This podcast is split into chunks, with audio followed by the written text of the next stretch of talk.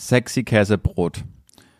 Das war ein Song von Helge Schneider und war auch gerade der Anblick von Jana Heinisch auf ihr Käsebrot. Das ist Ja. gegessen, Jana Heinisch.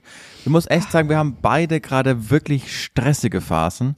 Bei uns ist äh, viel los und du kommst gerade von einem neuen Projekt, denn du hast zum allerersten Mal ein Interview selbst geführt mit dem Musiker Calvin Jones. Nicht zu verwechseln mit Calvin Harris, der ist DJ.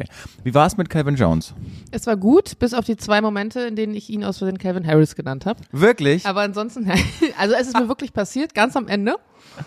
Lag aber auch daran, dass wir heute Morgen im Briefing, in dem wir nochmal alles durchgesprochen haben, nochmal der Witz gefallen ist. Denk dran, es ist Calvin Jones und nicht Calvin Harris. Und dann hatte ich es wieder im Kopf. Und dann, weißt du, das ist auch so ein Name, es sind beides Namen, die du häufig benutzt, die hörst du häufig im Radio und ja, dann ist es einfach passiert. Und das Schlimmste war dann, also er hat es überhaupt nicht böse genommen, ne? Richtig entspannter Typ, meint auch so, Ja, er alles auch. cool und so, passiert mir häufiger, ist jetzt nicht das erste Mal und so. Und dann haben wir hinterher noch so Werbetöne eingesprochen, die halt praktisch die Folge nochmal kurz zusammenfassen, dass man das so zwischenballern kann. Und da ist mir dann noch dreimal passiert, weil je häufiger du dann darüber nachdenkst, umso äh, präsenter ist es in deinem Kopf. Aber dann war es irgendwie schon so ein Weg Gag, dann fanden es alle schon irgendwie witzig auf eine Art. Und man muss auch dazu sagen, alle waren von generell von dem Interview und von der Aufnahme, es waren alle super happy und super glücklich und ähm, deswegen glaube ich, ist es gut, dass es mir erst nach hinten raus passiert ist, wo ich praktisch die Hauptperformance schon abgeliefert habe, weil alle einfach nur happy waren, dass es gut war und dass es alles funktioniert hat nach Plan und dass äh, sie gute Töne haben und von daher ging es dann noch. Aber ansonsten war es ganz cool. Aber jetzt bin ich gerade hierher schön. gehetzt. Halb Berlin ist schon wieder wirklich beim Brandenburger Tor, die Zufahrtsstraße, wenn du die Vossstraße rausfährst, die haben sie dicht gemacht, dann willst du außenrum, denkst du, okay, dann fahre ich halt hinten Brandenburger Tor lang. Die haben sie auch zugemacht. Wirklich, dann muss ich ganz außenrum. Ich frage mich immer, was geht bei dem im Kopf vor? Man muss aber aktuell auch fragen, wer hat die Stadt zugemacht? Die äh, Ja. letzte Generation oder die, die äh, Stadt selbst? Nee, das hat die Stadt zugemacht, wahrscheinlich, Okay. weil jetzt Zelensky ja irgendwie demnächst doch mal kommen sollte oder nicht. Ah, gut Ich weiß nicht, ob das thinking. jetzt gerade der Zeitraum ist, aber ich kann, weil ich, dann bin ich hinten lang gefahren beim Tippi. Und beim Tippi standen auch, Mhm. ich glaube, zehn Mannschaftswagen komplett voll besetzt. Also ich weiß nicht, irgendwas ist heute schon wieder los. I don't know. Vielleicht meine Schwester ist in der Stadt. Leute aus Ja. Bremen.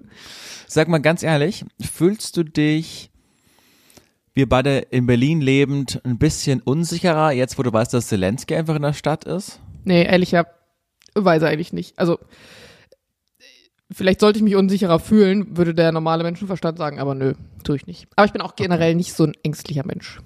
Verstehe. Jana, es gibt einen Milliardär, einen deutsch-amerikanischen Milliardär, der heißt, ich glaube, Peter Thiel, hat mit Elon Musk PayPal mitgegründet und der hat jetzt 200.000 Dollar gezahlt, um sich unmittelbar nach seinem Tod einfrieren zu lassen, um dann eventuell, wenn dann die Forschung soweit ist, sich in der Zukunft wieder auftauen und wiederbeleben zu lassen. Haben wir das nicht original mal so in einer Podcast-Folge besprochen, dass ich gesagt habe, Elon Musk ist so ein Typ, der sich einfrieren lassen wird und da, klar, ist ja Elon Musk und die. Minimas, da hatten wir doch noch eine Folge zu, wo ich gesagt habe, stell mal vor, seine ganzen Kinder und so. Genau, es ist ja Peter Thiel und nicht Elon Musk, der das ja, macht ja will. nichts, aber die Richtung ist ja. Ja. die, ist ja die gleiche. Ganz ehrlich, würde ich auch machen, Wirklich? wenn ich das Geld hätte. Hä? Ob, de, ob dein toter Körper jetzt irgendwo in der Erde verschrumpelt oder ob damit noch rumgetüdelt wird, wäre doch witzig. ja, aber die Frage ist ja, ob du das willst, in 150 Jahren da aufgetaut zu werden. Naja, wenn ich es nicht will, kann ich dann immer noch von der Brücke springen. Aber ich finde die Möglichkeit oder die Möglichkeit zu haben, jetzt mal rumgesponnen, das würde wirklich funktionieren. Das ist ja praktisch dann wie eine Zeitmaschine, die man in die Zukunft hat, wie so ein Tor. Warum sollte man freiwillig sagen, will ich nicht? lassen. Was mich überrascht hat, ist der Preis. Der ist ja wirklich günstig.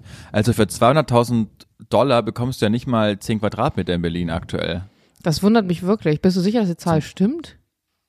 Na gut, bin ganz 200.000 Dollar kostet wahrscheinlich nur das Einfrieren. Das bloße ihn in eine Kühltruhe stopfen. Und das wiederum ist dann teuer. Nee, Der nee, da ist Prozess. das, ist das, das, das Auftauen ist da mit dabei. Ach, das Auftauen ist mit dabei. Mhm. Ja, gut. Aber der Prozess des Wiederbelebens etc., dass es potenziell in der Zukunft geben könnte, der ist ja nicht damit dabei, weil es gibt diesen Vorgang ja noch nicht. Was machen die denn dann? Stimmt, wer zahlt das denn dann? Aber es ist ja auch wirklich erstaunlich, dass so Milliardäre. Oh, ich habe übrigens gestern Prinz Markus von Anhalt unten hier bei Mittelena bei uns gesehen, wo normalerweise immer die Mhm. anderen sitzen. Das war, boah, da musste ich mich, äh, der- ist wirklich, der sieht in echt noch unsympathischer aus als im Fernsehen. Aber ja, der ist ja auch ihn jetzt nicht, ist ja jetzt nicht König, so wie Charles. Nee.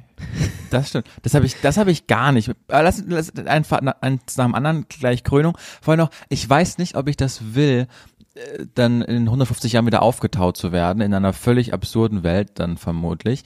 Und was mich so ein bisschen stutzig macht, ist, dass, dass diese Superreichen, diese Milliardäre, die ja wirklich so einen Narzissmus in sich tragen und unsterblich sein wollen, also diese wenigen, die jetzt auch planen, dann irgendwann auf dem Mars eine Kolonie anzusiedeln und wenn die Welt nicht mehr über- also lebensfähig ist, dass sie dann auf dem Mars wohnen und da so Kolonien ansetzen diese, diese, dieses Einfrieren. Also glaubst du, dass das, ich weiß auch nicht, ich bin weit davon entfernt, um Milliardär zu sein, fehlt mir ungefähr eine Milliarde, aber glaubst du, das ist so, so ein Ding, wenn man so reich ist und so viel Macht und Power hat, dass man dann einfach unsterblich sein will? Weil das ist zum Beispiel ein Wunsch, der ist mir fremd. Ich glaube, man muss das im Verhältnis zum Einkommen sehen. Also 200.000 Dollar sind für ihn ja ungefähr so viel wie für dich 20 Euro. Darum das heißt, wenn du nicht. jetzt, ja, aber wenn du jetzt für 20 Euro die Möglichkeit hättest, deinen Körper einfrieren zu lassen, einfach nur für den Fall, dass es gehen Ja. würde. Es geht mir nicht Würdest- ums Geld. Ja, glaub- aber würdest du es nicht machen? Also wenn Nein, ich jetzt zu dir sage, Darum geht's mir ja.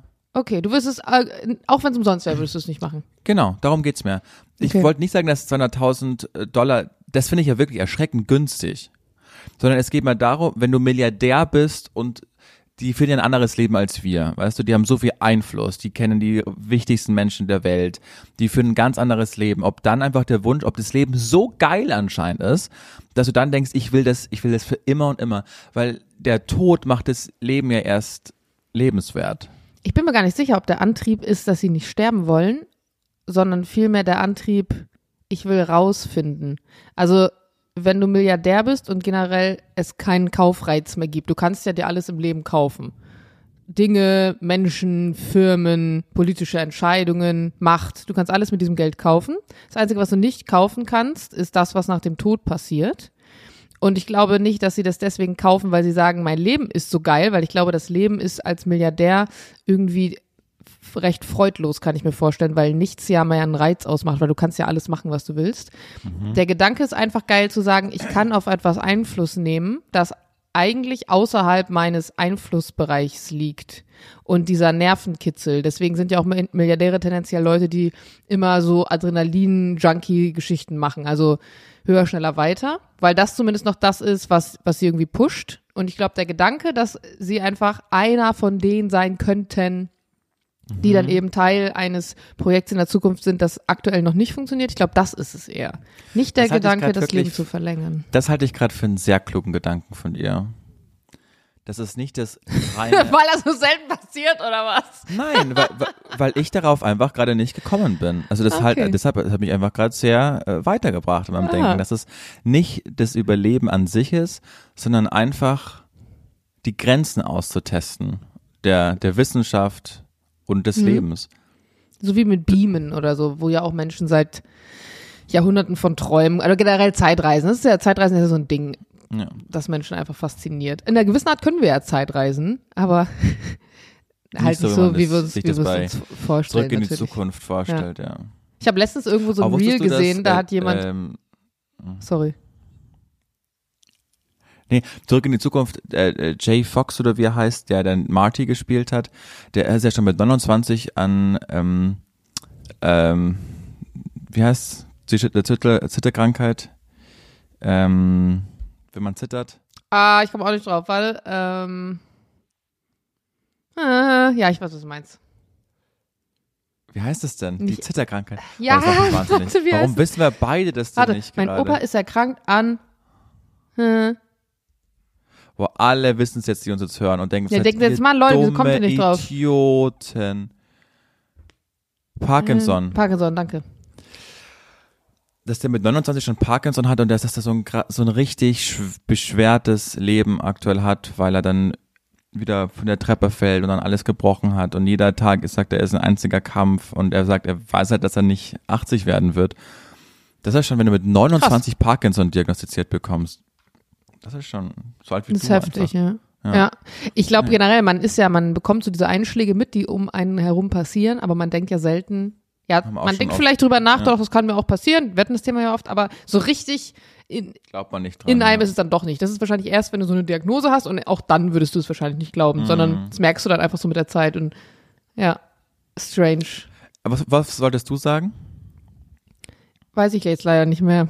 Das ist, äh, Okay, dann fangen wir jetzt mit der ersten Frage an, die ich an dich habe. Und zwar, welche Erfindung, Erkenntnis hat dein Leben nachhaltig verändert? Das kann ganz banal sein. Ich kann auch Welche Erfindung? Mhm. Das Handy. Wäre es kein Okay. Smartphone geben, würde ich meinen kompletten Beruf ja jetzt irgendwie nicht so ausüben. Ansonsten, also ich liebe diese Absenkautomatiken von Klodeckeln. Ich finde, das Ja. ist eine der grandiosesten Erfindungen, die es gibt. Da habe ich zwei Fragen. Warum ist das nicht Standard überall, weil es ich auch wesentlich nicht. besser ist? Und was ich mir auch frage, die Amis haben doch, weißt du, in den, ähm, in den Sinks, also in den Spülbecken, haben die so Schredder. Warum hören wir das nicht? Das ist so genial. Mhm. weil wir Wenn Mülltrennung haben. Und aber wenn der Essensrest... Ja, weil du da auch Finger reinstecken kannst. Ah, Na gut. Wir haben einfach ein anderes Sicherheitsgefühl. Äh, weißt du, was meine Schwester mir erzählt hat? Meine Schwester ist jetzt gerade hier in Berlin. Ähm, ich habe sie mit zurückgenommen. Und meine Schwester ist ja bekannt dafür, dass sie einfach random in Gesprächen einfach so Fakten raushaut. Sie ist so ein bisschen das wandelnde Wikipedia. Und dann sagt sie, weißt du, Jana, warum ähm, zum Beispiel bei uns in Deutschland viele Schmerzmittel, die es gibt, extrem bitter schmecken und in Amerika nicht? Da sind die sehr süß. Ich so, nee. Sie so, ja, das ist halt hier so ein Sicherheitsding in Deutschland, dass man diese viele Medikamente extra eklig macht, damit du nicht an einer Überdosis stirbst. Da dachten wir so, okay. Und in Amerika, da schießen sich die Leute einfach, da kommt es gar nicht dazu, dass die eine Überdosis nehmen. Und das ist, Alter, ich habe mir noch nie über sowas Gedanken gemacht, ey, Ja. hallo. Ich so, ja, bringt Ich sowieso nicht. nichts. Das machen die Leute so, nutzen das gar ja. Lass einfach süß machen. Ja, das ist, das ist ein, ein Fakt, präsentiert von Janas Schwester. Bei mir ist es übrigens Leinen. Seitdem ich mein erstes Leinenhemd anhatte, auch meine erste Leinenhose im Sommer. Aber es ist doch bin keine Erfindung. Wie- Klar, das hat irgendjemand mal erfunden. Lass nee, Leinen gab es doch schon immer. Also Leinen ist ja ein Produkt. ja, aber jemand hat es mal zu einem Hemd und zu einer Hose äh, zusammengeschmiedet. Und den Leuten bin ich wahnsinnig dankbar, denn das ist ja das angenehmste der Welt im Sommer. Jetzt, wenn es wieder heiß wird, ich wusste nie, wie, was will ich für ein Mensch im Sommer sein. Ich habe das Problem, dann Socken, lange Socken im Sommer sind doof. Ich finde so kurze Socken sind aber auch doof. Jetzt kriegst du Leinensocken. Nein, ich ziehe einfach meine Birkenstocks an und die passen immer fantastisch zu Leinenhosen und Leinen. Wann sind die eigentlich Trend geworden? Ich Weiß glaube, ich das war wirklich mit von meiner GNTM-Staffel, weil Steffi rannte als erst auf einmal mit Birkenstocks rum. Das weiß ich, glaube ich, noch ganz genau in Berlin. Ich sag, Was ist das denn? Mein Opa hat Birkenstock-Sandalen, wirklich zum Arbeiten. Ich weiß nicht, gefühlt seit den 70ern stehen die da im Hausflur schon immer. Und auf einmal rennen da die jungen Leute mit rum. Ich, Ein gutes Fußbett ist einfach was Schönes, Jana Heinisch. Ich liebe meine Birkenstock. Es ist, das ist auch für mich ein Gamechanger. Wenn es über 20 Grad hat, bin ich draußen nur noch mit meinem Birkenstocks unterwegs. Es ist ein einziger Traum. Ich könnte nicht mehr ohne. ich glaube, da geht's dir so ein bisschen wie mit meinem Kissen. Wo Ja. ich jetzt in der Heimat war und gemerkt habe, als ich jetzt in der Heimat war und gemerkt habe, schlechte Grammatik, dass ich mein Kissen nicht mehr. Und wirklich, es ist einfach so, du kannst dich, du kannst nicht so richtig liegen und dann, dann haben die so ein großes Daunenkissen und das ist aber viel zu groß, aber auch viel zu hoch und dann nimmst du nur so einen Zipfel davon und dann deckt das aber nicht alles ab und es ist wirklich ein gutes Kissen zu haben. Das ist, ah Gott, das ist so ein richtiger Erwachsenen-Podcast hier gerade, oder? Das ist schlimm. Ja, ist Wenn uns gerade so 14-Jährige zuhören, denken, also, was ist mit euch, ey? Und um mal jetzt wieder einen Coolness-Faktor reinzubringen, kommt gleich meine zweite Frage. Was macht den perfekten Nudelsalat aus? dass er durchgezogen ist vernünftig. Der beste Nudelsalat schmeckt immer erst gut einen Tag später. Das Macht stimmt, nicht aber den wie machst Fehler. du den? Äh, ich lasse, ruf meine Mama an und sag, mach mal einen. Ah ja. Ich, Nudelsalat mache ich echt nicht gut. Also mache ich echt nicht oft, weil es andere Leute deutlich besser können. Äh, ich bin tatsächlich auch jemand, der extrem geile Soßen und Dips eher macht. Es gibt so, ich habe so ein Geheimrezept, so eine Familiensoße seit fünf Generationen zum Beispiel, da bin ich sehr gut drin. Und wenn ich Salate mache, dann probiere ich gerne neue aus. Also ich bin nicht jemand, der immer denselben Salat zum Grillen mitbringt und Jana ist bekannt für Okay. den und den Salat, sondern ich mache gerne so neue Sachen.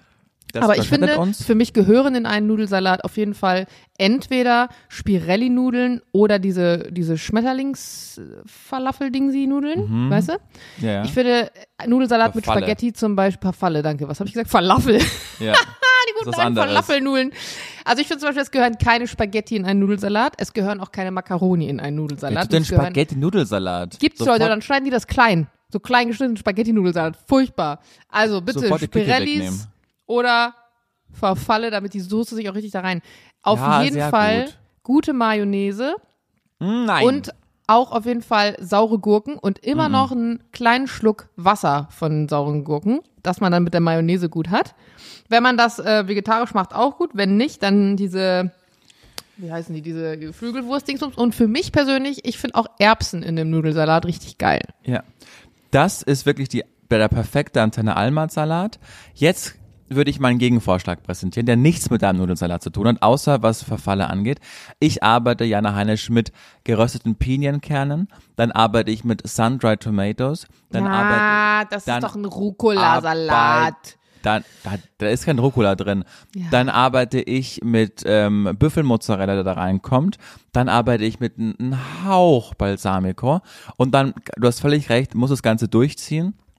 Und am nächsten Tag schmeckt das Ganze aber fantastisch. Das hört sich sehr gut an, aber wenn ich an einen Nudelsalat denke, würde ich niemals das aufzählen. Das hört sich für mich eher nach so einem, naja, nach so einem spanischen Salat an, wo du noch so, ja, so Rucola reinmachst, da könnte man noch Avocado reinmachen. Ja, und so ma- sehr Nusskerne und so, ja, aber das ist nicht der Klass, das ist kein klassischer Nudelsalat. Julia. Deshalb habe ich dich auch Das gefragt, wie für, wie für dich der perfekte Nudelsalat ist, weil ich mag das auch gerne mal mit, meine Mutter macht wirklich einen sehr guten Nudelsalat, aber seitdem ich da ein bisschen mich reingefuchst habe äh, und mit Pinien, mm, angerösteten Pinienkerne, die so schnell braun werden, also man muss da wirklich aufpassen, äh, schaust einmal nicht hin, sind die ganzen Dinger braun, so ein bisschen wie Ostdeutschland. Äh, Das war der satirische Gag präsentiert von Julian Hutter. Oh Gott, war der übel.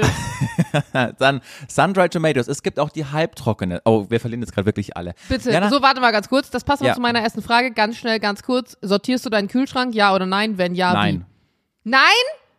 Julian, dein ganzes Leben ist sortiert, bis in den zehn Ja. Nagel vom kleinen Und jetzt C. denk einmal weiter. Was denkst du denn, was bei mir Ja, im du kochst Kühlschrank nicht, drin ist mir ist? schon klar. Okay, in deinem Kühlschrank. Ja, was ist in deinem Kühlschrank drin? Also, als allererstes findet man in deinem Kühlschrank Butter Ja. und man findet da so kleine Joghurts. Mhm. Gar nicht? Magerquark. Oh, nee, noch schlimmer. Magerquark. Dann findet man in deinem Kühlschrank vielleicht zwei Dosen mit entweder einem einer Mate oder sowas oder oder Glas Mate oder oder ein Energy-Getränk. Eigentlich du bist nicht so der Energy-Typ. Also Mate hätte ich mir vorstellen können. Ein Wein ist auf jeden Fall drin, ein Weißwein. Ja. Ähm, und vielleicht noch so Reste, die ihr vom Essen gehen eingepackt habt. Nee, die bekommt der Hund immer sofort. Oh Gott! Nein, bei mir ist drin ähm, immer Philadelphia. Mhm. Ein, zwei gute Marmeladen, aber Mhm. die müssen, die dürfen nicht süß sein, sondern ich mag eher so saure Marmeladen, Mhm. wie so Johannisbeere oder so. Also kein Zuckergehalt viel, weil ich äh, ab und an, ich habe immer Toast zu Hause, wenn es mir schnell gehen muss, mache ich mir Ja, kurz oder einen Toast. Reiswaffeln. Ich weiß, weißt du noch die Reiswaffeln? Reiswaffel-Story, das eine Mal, als ich so einen Reiswaffel- hatte? Ja, stimmt. Ja, Reiswaffeln habe ich auch öfter mal zu Hause, aber vor allen Dingen ist da ganz viel ähm, Magerquark drin, weil ich mache mal jeden Tag mache ich mir so eine Schüssel, da werde ich auch nicht satt von. Also nicht über, also ich kann jetzt immer essen mit Magerquark, dann sind da Haselnüsse drin, dann sind da Bananen, sind Äpfel drin. Jetzt fängt wieder die Erdbeersaison an, dann ist viel Honig drüber, Nüsse und fertig. Das perfekte Frühstück für mich. Und äh, ja, das war's, war's. eigentlich. Sonst Sophie ist eh nie zu Hause, das heißt der Kühlschrank gehört eh nur mir. Und das ist, da ist, das brauche ich nicht sortieren, weil das sind äh, drei, vier Magerquarks und äh, Philadelphia und Marmeladen. Gut. Ich glaube, das war, waren die schlechtesten 18 Minuten, die wir jeweils in einem Podcast gemacht Das haben. stimmt nicht. Die Leute mögen das, wenn wir privat sind, wenn wir ein bisschen in unseren Kühlschrank auch mal Einblick gewähren. Wenn wir privat sind, was ist denn deine Wochenendplanung? Äh, ich fahre äh, mit, äh, ich fahre mit dem Hund nach Bayern und machen eine richtig schöne Zeit. War eine richtig schöne Zeit. Ja gut, das, Ja. das ist doch schön. So, Julian. Wir haben einen neuen König da drüben.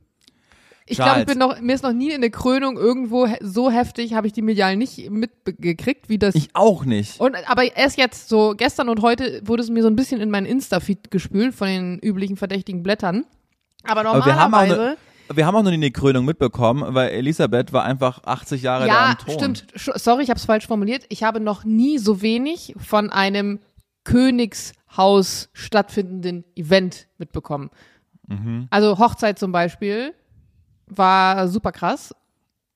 und auch sonst so bei den anderen Königshäusern, ich überlege gerade. Also ich habe sogar das mit Maxima damals gefühlt als Kind irgendwie so nebenbei mitgekriegt. Aber Schweden? ja, aber ähm, ja, irgendwie, ich hatte immer das Gefühl, also irgendwie, ich habe das Gefühl da drüben jetzt, ja, das ist, das ist jetzt nicht mehr so wie, das ist nicht mehr so wie vorher auf eine Art. Ich kann das gar nicht genau beschreiben, aber das ist so richtig so das Ende einer Ära. Und ich glaube, also glaubst du, das Königshaus wird noch lange weiter existieren so? Ich kann mir gar nicht vorstellen, dass die Kinder von William irgendwann mal auf dem Thron sitzen. Naja, erst ist ja auch William dran und ja gut, und dann seine Kinder, du hast völlig recht. Also, ich glaube, das merke ich auch immer, wenn ich in London bin, die verehren da schon ihr Königshaus. Ich glaube, das ist was, was wir Deutschen überhaupt nicht nachvollziehen können, weil wir einfach unseren letzten Kaiser ins Exil getrieben haben und dann kam dann nächstes Mal nach. Wilhelm II., oder? Ja, ich glaube schon. Vor Hitler noch. Und ich glaube aber auch, dass äh, Queen Elizabeth die zweite so geschätzt wurde, weil die ja wirklich noch herrschend war. Ne? Also die hat d- den Bums übernommen, äh, die war 25, als, als Könige und Königinnen noch was zu sagen hatten. Und dann ist es so, so ausgefadet einfach, als dann die Premierminister gekommen sind. Und ich glaube, dass das wirklich die letzte große Königin war, worauf sich, ja, ich weiß, Kolonien und war nicht alles äh, toll, aber die Briten haben die zumindest geliebt. Und ich glaube, dass diese Akzeptanz jetzt in jeder Generation einfach schwindet. Also da hast du völlig, ich glaube, das ist, das ist schon so, dass man da jetzt in Ja, aber die werden äh, ja zwei immer Generationen später bekommen.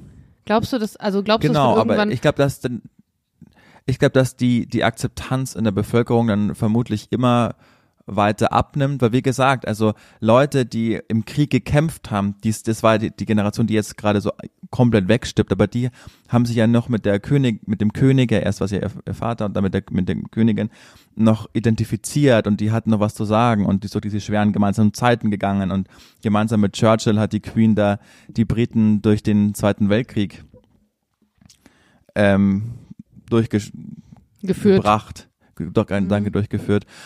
Und also das war noch was, wo man sich wirklich aufrichten konnte, aber ich glaube, es wird einfach immer belangloser und belangloser. Plus, das ist ja so eine Unsummen an Steuergeldern, was dieses Königshaus frisst. Und je schlechter es dem Volk geht, glaube ich, wird die Akzeptanz immer mehr schwinden, weil man denkt, okay, ihr seid nur noch irgendwelche repräsentantischen Clowns, die sich Kronen aufsetzen.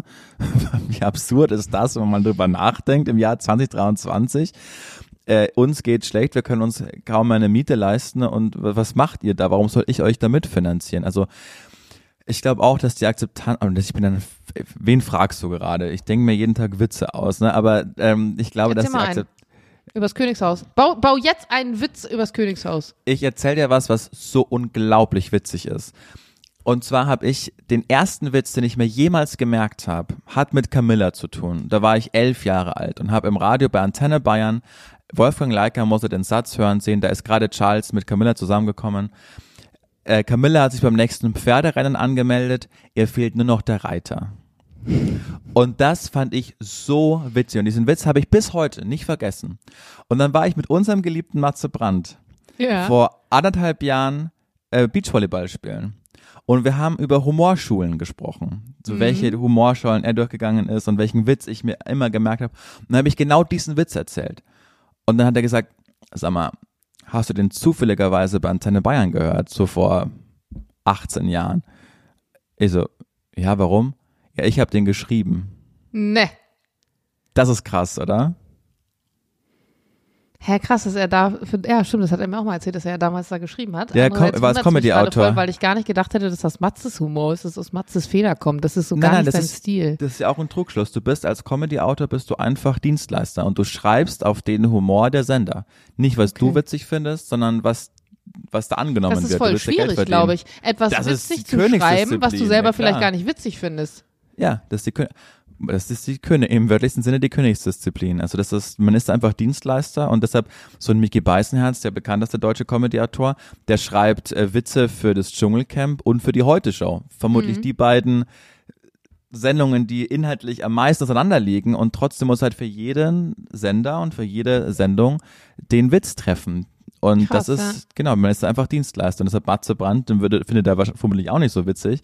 Aber er wusste, der wird halt angenommen und du wirst manchmal, das habe ich ja auch als Student gemacht, da habe ich für Valulis geschrieben und dann weißt du, du wirst pro Witz bezahlt. Das heißt, die müssen den Witz annehmen, damit du Geld bekommst und dann schreibst du halt genau Und dann auf wirklich pro Witz? Mundart. Ja. Pro Witz. Ich, ich, Was kostet ein Witz?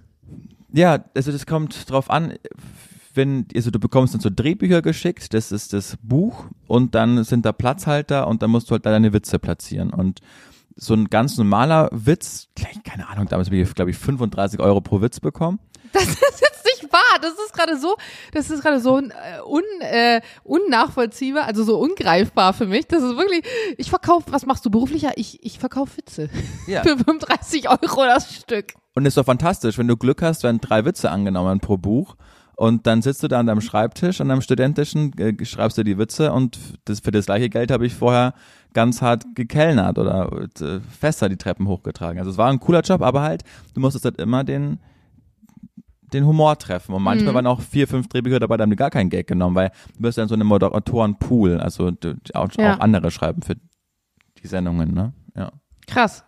Das passt aber voll zu meiner zweiten Frage, Ja. die ich jetzt als erstes beantworten werde, damit du checkst, dass es äh, der Übergang ist. Und zwar ist meine Frage, welche prominente Person ist deiner Meinung nach völlig zu Unrecht so gehypt? Bei mir ist es nämlich Adam Sandler. Ich weiß, dass den unfassbar viele Leute witzig finden, aber ich finde den einfach nur, der ist in jedem Film gleich. Der finde ich, der, sp- der, der kann nicht mal richtig spielen, weil der einfach auch jedes Mal die, dieselbe Person ist in seinen Filmen. Und ich finde den einfach nur so unerträglich albern. Und ich verstehe Okay. nicht, warum alle den so geil finden. Also ich gebe dir recht, dass schon, aber nee, so da kann ich dir nicht recht. Aber wie viel, was, welche Filme hast du denn gesehen von ihm? Oh Gott, über die Jahre, keine Ahnung. Der erste, der einem einfällt, ist, glaube ich, Klick. Dann, ähm, ich müsste jetzt wirklich äh, überlegen, weil ich kann mir das nicht mal dann lange gut merken, weil meistens, wenn ich dann irgendwann merke, oh Gott, da, der spielt mit, wenn er später vorkommt, hier das mit seinen komischen Bros, wo er da irgendwie Ja, Kindsköpfe, das ist ganz. Kindsköpfe, genau, Das das ist fand, fan- ja, fand ich auch ganz schlecht. Ähm, Aber meine erfundene Frau mit Jennifer Aniston ist zum Beispiel wirklich ein süßer Film. Dann habe ich erst letztes aber wegen Jahr. ihr, nicht wegen ihm. Ist er, ist, ja, nee, macht den auch nicht. Äh, Dann habe ich letztes Jahr so eine Produktion von LeBron James gesehen, da spielt er so ein Basketball-Trainer slash Scout und Ah ja, findet mm, auf den Straßen Spaniens. Es war ein ganz, ganz toller Film und es war auch überhaupt nicht ulkig, sondern da war ja ein ganz, es war eine ganz seriöse Aber auch da Rolle. finde ich, spielt er trotzdem wie, also er ist immer ne- auf eine Art von dieser Trottel, über den man lacht. Nein, der ist überhaupt kein Trottel. Doch, ja- ich finde ich schon. Ich nehme den immer so, so, so Goofy-mäßig. Ich finde, Adam Sandler ist für mich die personifizierte Goofy-Figur. Ja, also ich gebe dir recht, der hat schon wirklich nicht so wie Leonardo DiCaprio, der eigentlich Ja, komm, das kannst du auch nicht vergleichen. Nein, nein, ich wollte, ich wollte nur als eine Referenz herstellen, wo du einfach weißt, das ist ein Qualitätssiegel. Wenn der wo mitspielt, dann wird es ein guter Film sein. Das ist bei Adam Sandler nicht so. Ich glaube, der macht auch viel einfach fürs Geld, damit er sich wieder andere Produktionen, auf die er richtig Lust hat, leisten kann. Das, da gebe ich dir völlig recht. Aber ihn so äh, über einen Kamm zu scheren, das wird ihm nicht gerecht, weil ich auch 25 erste Dates zum Beispiel war echt auch ein toller Film. Oder 30 erste? Ja, egal. Auch schon ein bisschen länger her. Also, ich gebe dir nicht ganz recht. Ich weiß, was du meinst, aber äh, beschäftige dich mal mit seinem ganzen Werk. Da sind echt ein paar Perlen dabei. Ich finde die, ich, also ich habe den Film zum Beispiel auch gesehen, den Film fand ich auch gut, aber ich fand ihn nicht gut in dem Film. Aber es macht ja auch nichts, da hat ja jeder seinen Geschmack. Was ist denn deine Antwort auf die Frage? Hot Take. Ich, ich schätze Felix Lobrecht. Ich mag total gern seinen Podcast. Ich liebe seine, seine Sicht auf die Dinge. Es gibt eine ganz tolle ähm, Sternphilosophie-Stunde mit ihm im Schweizer Fernsehen. Da sieht man, dass er wirklich was auf dem Kasten hat, viele Bücher gelesen hat. Aber ich halte den für keinen guten Stand-up-Comedian. Also ich, ich habe äh, sein, ich habe sowohl Kennick gesehen, das habe ich in der Aufzeichnung gesehen. Ich habe äh, Hype habe ich live gesehen im Zirkus Krone und dann auch nochmal das Netflix-Special und, äh, und All You Can Eat habe ich jetzt noch nicht gesehen. Und da haben sie viele gesagt, auch branchenintern, da hat sich wirklich nochmal gesteigert. Deshalb kann ich jetzt nur von Hyped und Kennick reden und das Okay, also meine Frage lautete, welche prominente Person wird zu Unrecht gehypt? Jetzt hast du eigentlich die ganze Zeit gesagt, was du an ihm toll findest, außer dass er nicht so ein guter Stand-up-Comedian ist. Genau, also da- dafür wird er ja gehypt, dass er das deutsche Comedy, das deutsche, Stand-up richtig auf eine neue Ebene geholt hat und weg von diesen Dieter Nuhr, Mario Barth, Ingolf Lück-Typen hin zu einer Coolness. Und ich glaube, dass Felix Lobrecht nur so gehypt wird, weil die anderen so schlecht sind, vor ihm. Also das glaube ich wirklich. Äh, und und ich will mir jetzt aber noch All You Can Eat anschauen, vielleicht, weil da haben wirklich viele gesagt, die Branchenkenner, hey, da hat er sich, da hat er wirklich, der hat so viel dazugelernt, deshalb bewerte ich jetzt nur sein Werk von Hyped und Kennig und tut mir leid, da waren ganz wenig Stellen, wo ich lachen musste und ich glaube, seine, seine Attitüde und sein schneller Kopf und sein Blick auf die Dinge, diese Roughness, die er hat. Ich fand zum Beispiel auch sein Buch war sprachlich so schlecht. Also das, das konnte ich mir nicht durchlesen. Das war sprachlich so eine Katastrophe. Ich habe den Film jetzt auch noch nicht gesehen. Aber ich finde, rein was Felix Lobrechts Stand-up-Skills angeht, die sind ziemlich overrated. Gut, das war ein Satz. Also ich habe ähm, tatsächlich nie viel, also ich bin eh sowieso mit der Person Felix Lobrecht fast gar nicht vertraut. Ich höre zwischendurch den Podcast und manchmal wird mir ein bisschen was ausgespielt. Ähm, ich weiß, dass Jules, als wir uns kennengelernt haben, viel seine Shows geguckt hat, fand ich damals auch nicht witzig. Ich bin aber eh ein Typ, den du sehr schwer mit Stand-up bekommst. Also ich weiß nicht, wahrscheinlich bin ich entweder so eine super schlechte Zuhörerin oder ich habe einen ganz seltsamen Humor. Hab bei den Sachen aber auch nicht gelacht. Ich glaube aber trotzdem, dass er zu Recht gehypt wird, weil einfach der Moment, wenn jemand, warum auch immer, so eine große Faszination auf Leute aus, ausmacht und äh, gar nicht mal nur als Comedian, sondern auch der Podcast und alles, was drumherum um seine Person ist, ein, so alles, was er anfasst, irgendwie auf eine Art zu Gold wird, dann ist der Hype verdient, offensichtlich, weil Ja. so viele Menschen so begeistert sind davon. Aber ich könnte mir da gar kein richtiges Urteil Genau, erlauben, weil du viel mehr gesehen hast und gehört hast als ich. Ja, deshalb habe ich auch bewusst das ausgeklammert. Also die, die Person Felix Lobrecht, die, die mag ich ganz arg und ich finde ihn Mhm. faszinierend. Wie, und dem, das ist so ein Mensch, dem, dem gönnt man alles, wenn man weiß, wo er herkommt, dass seine Mutter ganz früh gestorben ist, dass sein Vater mit drei Kindern, die irgendwie da äh, in der Gropiusstadt durchgebracht haben und er das einfach geschafft hat. Und das, das finde ich ganz toll. Und, und ich, ich kenne ihn nicht, habe ihn noch nie getroffen und auch nicht interviewt. Aber das ist jemand, dem, dem gönne ich alles und dem gönne ich auch, dass er sein, sein Stand-up, dass der einfach Stadien mittlerweile ausverkauft, ne? Aber so, wenn es um das Fachliche geht, dann ist es einfach nicht meins und da halte ich ihn für overrated, aber das ist auch nur mein persönlicher Geschmack. Ich komme auch aus anderen Humorschiene, ne? Aber Wie das ist einfach Florian so schön sagte, du bist ein junger 70-Jähriger. so. Hat, er- hat er über mich gesagt? Das hat Flo vorhin gesagt, aber, aber, aber positiv gemeint. Also Ja, wir, haben, wir haben darüber, über die Sendung und so geredet und dann meinte er so, ja, Julian, der hat ja letztes Jahr auch schon das moderiert und äh, der Kunde fand das toll, weil Julian ist ja ein junger Mensch, aber eigentlich ist er ja eine alte Seele, ein junger 70-Jähriger. Das fand ich schön, das äh, trifft es Ja. auf den Punkt. Das finde ich auch schön. Also du, Adam Sandler, ich, äh, Felix Lobrecht. Wollen wir Ja. sagen dann, Felix Lobrecht ist der deutsche Adam Sandler als Folgentitel? Boah, nee. Das stimmt halt einfach gar nicht, weil dadurch, also Felix Lobrecht ist ja viel sympathischer. Aber du kannst es als Folgentitel so nennen, einfach nur, weil du provozieren willst. Weißt du, wer auch gerade krass produzieren will? Was ist provozieren, will. provozieren will? Ich hab schon. Wa was ist mit dem Zietlow los? Was ist bei Julian Zietlow in seinem? Universum gerade los? Ach, ich, ich habe schon geahnt. Ich habe geahnt, dass du gar keinen Plan von, der, von dem Thema hast und ich das jetzt hier alleine aufarbeiten muss. Ja, wer ist das?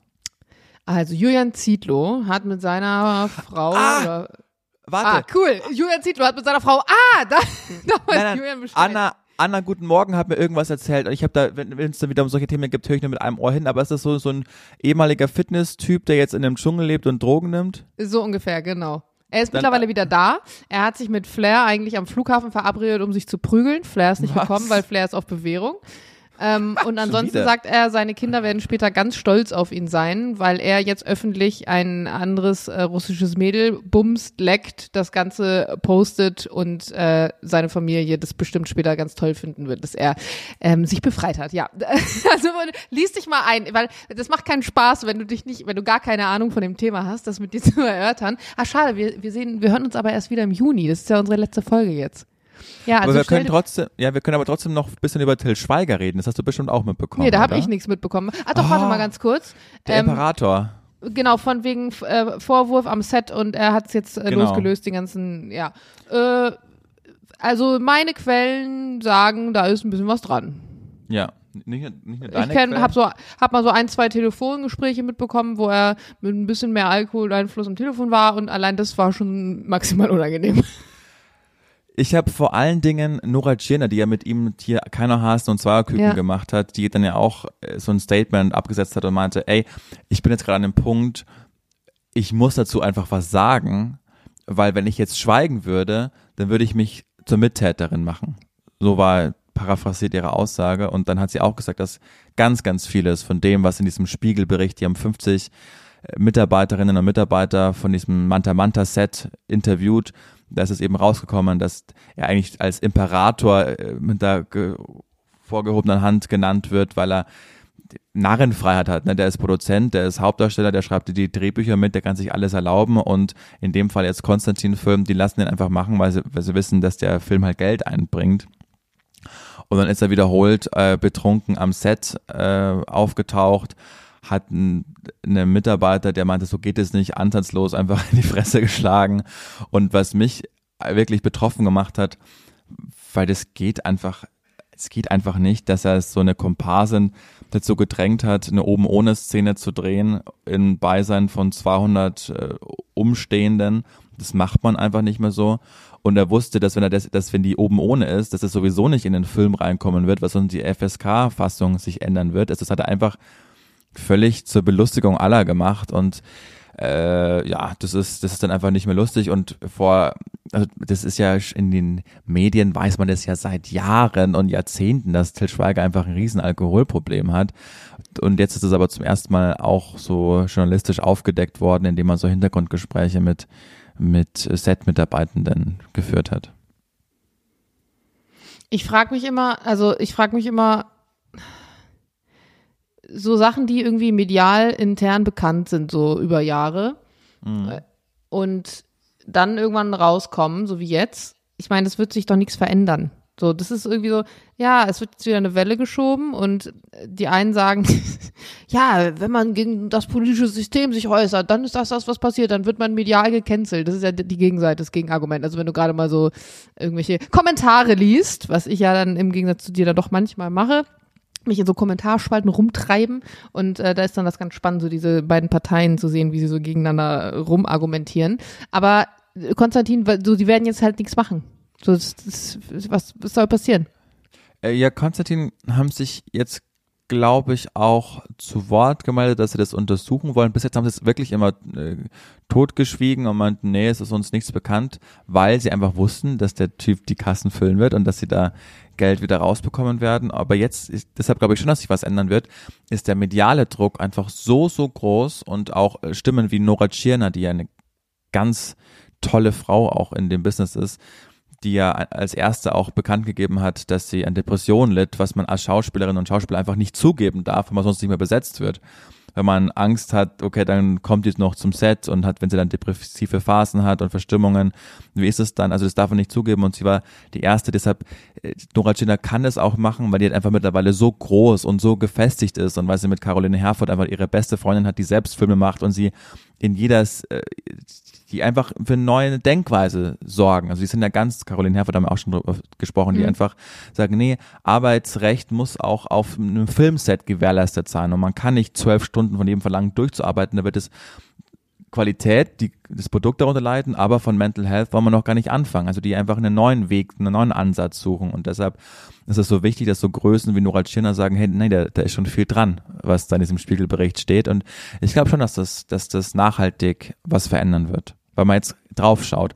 Erinnere dich an die MeToo-Debatte, ohne das jetzt vergleichen zu wollen, ganz wichtig, sonst wird es justiziabel, aber äh, mit, mit Harvey Weinstein und da hat sich auch nachhaltig was in, in, in der Branche Mhm. einfach verändert. Mhm. Das. Und es sind so große Player, also es gibt keinen, also so traurig das ist, es gibt keinen größeren deutschen Filmemacher als Till Schweiger in Deutschland. ist es so? Ja klar. Es gibt keinen größeren Filmemacher als Till Schweiger in Deutschland. Was, rein was die Einnahmen von Filmen angeht. Okay, gut, So. okay. Kann ich, dafür habe ich viel zu wenig Wissen, was da, was das angeht. Ja. Aber irgendwie, ja, es macht halt irgendwie schon betroffen. ja, absolut, finde ich auch. Jana, letzten Julian. zwei Fragen für diese Antenne Allmann Staffel. Hä, die Staffel ist doch nicht vorbei, nur weil wir eine Pause machen.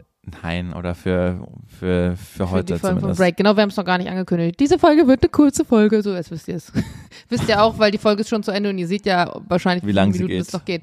Ja. Äh, genau, ich habe eine Frage. Es ist meine Aufgabe. Mhm. Ordne für mich und zwar in der Reihenfolge an erster Stelle das, was für dich die meiste Rolle spielt und dann an letzter Stelle das für dich die wenigste Rolle spielt, was nicht bedeutet, dass die letzte Position heißt, dass sie nicht wichtig ist, aber einfach Mhm. nur von der Priorität her. Ordne für mich Familie, Karriere, Freunde und Partnerschaft. Haben wir sowas nicht schon mal gemacht? Familie, Karriere, Freunde, Partnerschaft. Äh, boah, das kann ich nicht. Das, äh, Familie, Karriere, Partner. Also, ich äh, ordne Partnerschaft auf eins. Familie äh, auf zwei. Karriere auf drei und teile sich mit Freunden den dritten Platz. Geht nicht. N- ähm, dann Freunde auf vier, weil ich wirklich ein sehr schlechter Freund bin. Ich versuche gut zu sein, um mich wieder mal zu melden, aber dann, kennst du ja bestimmt auch, dann fällt einem wieder ein, fuck, ich, ähm, da, da, dem schreibe ich jetzt kurz und dann sehe ich, dass er mir vor dreieinhalb Monaten geschrieben hat und ich habe einfach seitdem nicht mehr geantwortet. Ja, das kann Also- traurig sein. Da bin ich einfach wahnsinnig schlecht. Es tut mir total leid, aber du bekommst ja auch so ein bisschen mit, was gerade bei mir alles so läuft und, und ich habe einfach wirklich gerade ganz wenig Zeit. Und deshalb glaube ich, ist das schon echt eine, das ist schon eine, eine Prioritätenliste, die der Wahrheit wirklich sehr entspricht. Das ist ja auch eine Prioritätenliste, wie gesagt, nochmal wichtig zu betonen, das nicht bedeutet, dass man seine Familie nicht liebt oder seine Freunde oder so, sondern es geht darum, was ist einem selbst im, was spielt, ja, was spielt die größte Rolle im eigenen Leben und vielleicht auch, ne, wenn es darum geht, ich habe jetzt den einen Job versus an dem Tag hat dann jemand Geburtstag, der mir wichtig ist, für was würde ich mich entscheiden? Ähm, Ja. Bisschen so gesehen. Also bei mir zum Beispiel ist immer Karriere an erster Stelle weil ich aber auch einfach so gerne arbeite. Also ich mag das, was ich mache, in all seinem Facettenreichtum so unfassbar gerne, dass ich da auch immer Spaß dran habe. Bin ja niemand, der zum Beispiel ne, in der Firma sagt, boah, ich muss jetzt aber noch so und so viele Abschlüsse diesen Monat schaffen, und deswegen arbeite ich wie ein Tier, sondern ich habe einfach das Privileg, so viele unterschiedliche Sachen machen zu dürfen, die mir alle Spaß machen. Ähm, dass ja, ich, das verbindet uns, das verbindet uns, aber ich finde, wenn du in der Partnerschaft im Erwachsenenleben ein Problem hast, mhm. sei es äh, Krise oder Krankheit oder was auch immer, dann überschattet das alles. Und wenn im Job Hm, was ist bei mir schlecht nicht so läuft, tatsächlich. Ah, also okay, ich wäre uns also wenn in meiner Partnerschaft was schlecht läuft und ich, mir geht's gut im Job, geht's mir mental besser, als wenn in meiner Partnerschaft alles top läuft und es läuft schlecht im Job. Ich Mhm. kann viel mehr damit dealen, wenn in meiner Partnerschaft was schlecht läuft, wenn der Job gut läuft. Ist witzig eigentlich. ja, An zweiter Stelle ist nämlich bei mir Partnerschaft. Also das ist äh, tatsächlich Stelle zwei. Und es ist auch super wichtig. Jules macht übrigens, hat, die, hat dieselbe Reihenfolge wie ich. Wir haben das Thema auch schon mal gehabt. Und bei dem ähm, war es auch immer Karriere und das, deswegen haben wir am Anfang immer so gut funktioniert, weil wir immer, wenn ich gesagt habe, so, hey, ich habe einen Job reingekriegt oder er, hey, ich fahre da das und das Rennen, man das immer total nachvollziehen konnte, dass der andere jetzt eine Verabredung absagt, weil hey, das ist mein Job und mein Job ist auf eine Art mein Leben. Und ich weiß, dass das ja gesellschaftlich wird das immer so negativ gesehen, äh, nur am Arbeiten. Und ich meine jetzt nicht diese klassischen Edeka-Werbung, wo es darum geht, dass man äh, Weihnachten seine Familie nicht sieht, weil man der Meinung ist, man, man will jetzt noch äh, da irgendwas im Büro machen. Gar nicht auf dieser Ebene, sondern dass man einfach äh, so beruflich auch, auch glaube ich, brennt für das, was man tut. Und, und bei den anderen beiden Punkten, nämlich Freunde und äh, Familie, da bin ich immer so ein bisschen, das, das schwankt immer so bei mir. Tendenziell kommen bei mir, glaube ich, erst Freunde und dann Familie, was aber auch daran liegt, dass ich einfach, dass meine Familie halt nicht in Berlin ist, meine Freunde aber schon und ich somit viel mehr Zeit habe, mich mit denen auch zu befassen und zu beschäftigen. Aber es gibt auch andere Phasen. Das würde ich sagen, das variiert immer so ein bisschen, je Ja. nachdem. Aber wie gesagt, ich würde jeden Geburtstag von jeder Tante oder whatever ähm, absagen, weil ich mir denke, komm, es wird noch weitere Geburtstage geben, es wird noch weitere Familienfeiern geben und so weiter und so fort, aber, aber der Job wird vielleicht nicht wiederkommen. Vielleicht werde ich das irgendwann bereuen. Aber jetzt gerade so ist es das, was mich glücklich macht. Schön. Damit enden Und- wir. Ja, damit enden wir. Okay, gut. Ne, sag mal, und? Ähm, und ich muss dazu sagen, meiner Familie geht's auch gut, weil ich ja meinen Job mache. Also ich unterstütze zum Beispiel meine Familie ja äh, finanziell, vor allem auch meine Schwester. Und würde ich diesen Job jetzt nicht so ernst nehmen, auf eine Art dann, und hätte das vielleicht nicht an Position 1, könnte ich das vielleicht auch nicht. Also Ja, partizipieren sie auf eine Art und Weise auch davon. So, jetzt, das haben wir für heute, genau. Schön war's. Julian, ich wünsche dir ganz viel Spaß am Wochenende in, in München mit deinem Hund. Dankeschön. Ich äh, schreib dir mal. Mhm. Ich sag dir jetzt, ich sag dir jetzt, wenn wir auflegen, das ist super fies, aber ich sag dir jetzt noch ganz kurz, was sich diese Woche bei mir äh, ergeben hat. Äh, und nächste Woche, ne, und das Tolle ist, das ist jetzt schon nied- und nagelfest, das kann, darüber kann ich nächste Woche, beim nächsten äh, Podcast schon sprechen. Am 1. Juni. Ja. Schön. Sind wir wieder da? Leute, passt auf euch auf. Es geht weiter wie folgt. Abonniert uns. Fünf Sterne. Hört nochmal die alten Folgen durch. Wenn, Wenn wir ihr uns jetzt vermisst. zwei Wochen nicht da Ja. sind, wenn ihr uns vermisst, dann fangt ihr nochmal von hinten an, genau. Da freuen Sagt, wir dass uns. es uns gibt. Wir haben euch ganz arg lieb. Diana, Und der Julian. Tschüss. tschüss.